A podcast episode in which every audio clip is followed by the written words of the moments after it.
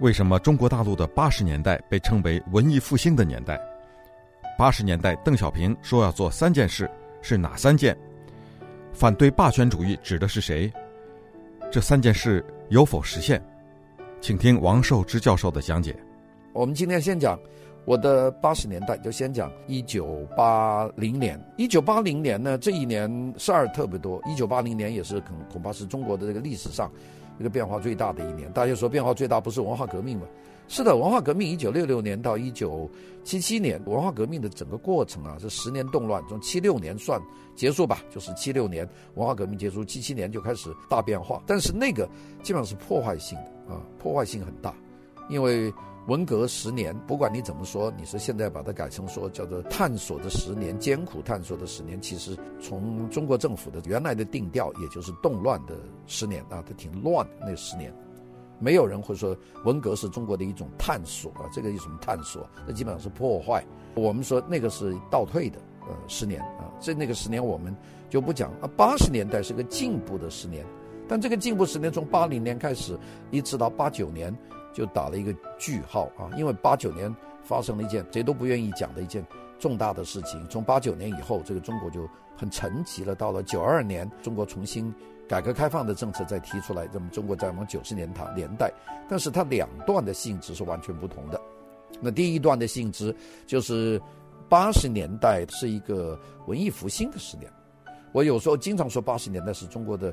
文艺复兴的一个年代，文艺复兴在英语里面或者外语里面都叫 Renaissance，法国人都 Renaissance，其实是一个事情，就是 Renaissance 啊，呃，意大利文最早开始的，那就是讲人类复兴了。这个文化啊，他们当时讲的复兴有很多是古典复兴，也就是古希腊、古罗马的复兴。但是除此以外，还是一个人文主义高度发展的时代。那么，如果我们说八十年代是中国的文艺复兴，那么这个十年其实它更多是思想解放，就中国从一个完全内向的国家走向一个面向世界的国家，了解世界，也就是从从一个黄色的土地变成一个蓝颜色的海洋。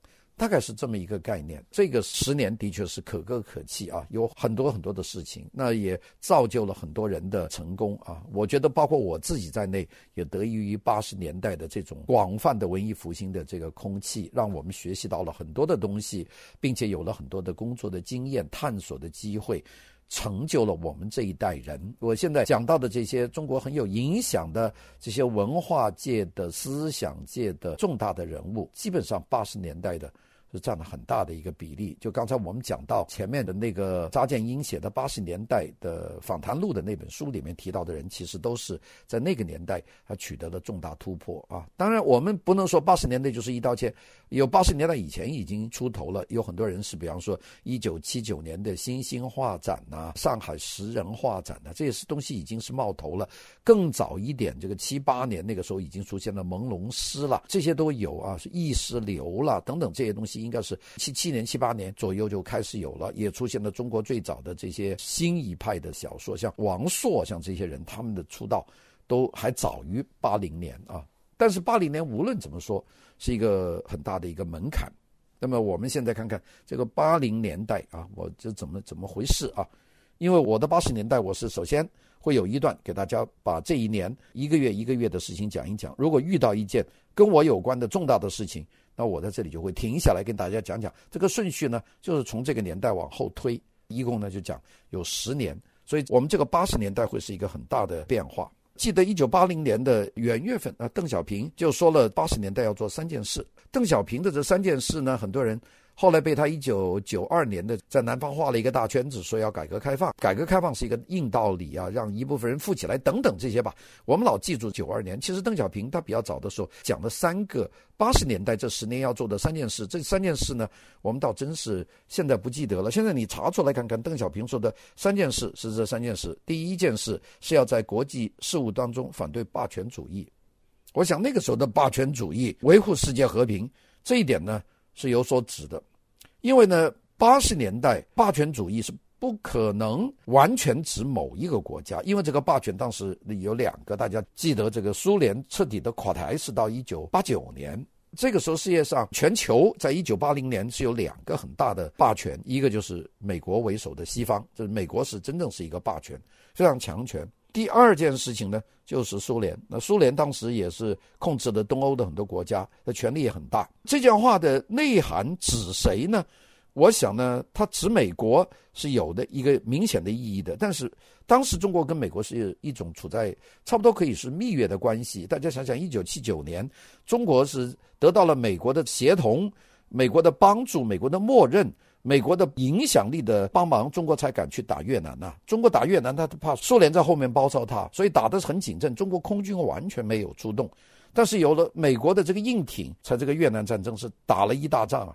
那个是一个前提，并且呢，邓小平是七九年访问了美国，大家记得一九七九年访问美国，邓小平所表现出来的和美国的态度是相当的好啊。所以这个时候，你说是不是邓小平说一九八零年要反对霸权的话，这个是一个非常微妙的事情啊。所以他是这个反对霸权呢，维持世界和平呢，其实是它分别指美国和苏联这两者啊。我们说一九七九年二月份，中国开始打对越南的战争啊，这个战争打了很长，打了好多天，很快的最后进入了高平，进入了谅山，中国才停了战争啊，并且呢，这吃打得很吃亏，死了好多万人。不容易。那么这个过程里面，大家体会到这个苏联的虎视眈眈，倒是美国呢挺帮忙的。所以呢，这个我说邓小平一九八零年提的三件大事，第一件是在国际事务当中反对霸权主义，维护世界和平，其实是反两个霸权，就是美国和苏联之间啊这两个。我想第二件事情，这个事情很具体啊，到现在没实现。呃，第二件事情就是台湾。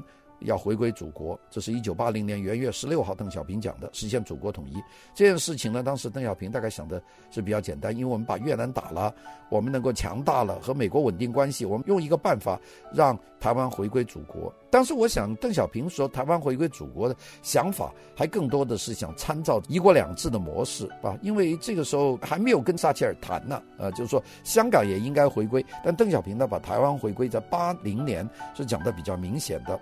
那么第三件事呢，就是加紧实现四个现代化。所谓四个现代化呢，集中起来讲就是经济建设的核心。四个现代化，什么军事现代化、科学现代化，什么什么现代化。那么三个核心，这邓小平说的，他就是现代化建设。所以他说反对霸权、台湾统一，还有加紧实现四个现代化，它的核心就是现代化的建设。所以呢，这几句话讲了以后，我们觉得这句话讲了一个核心东西，就中国在未来的这段时间，它是要走现代化的。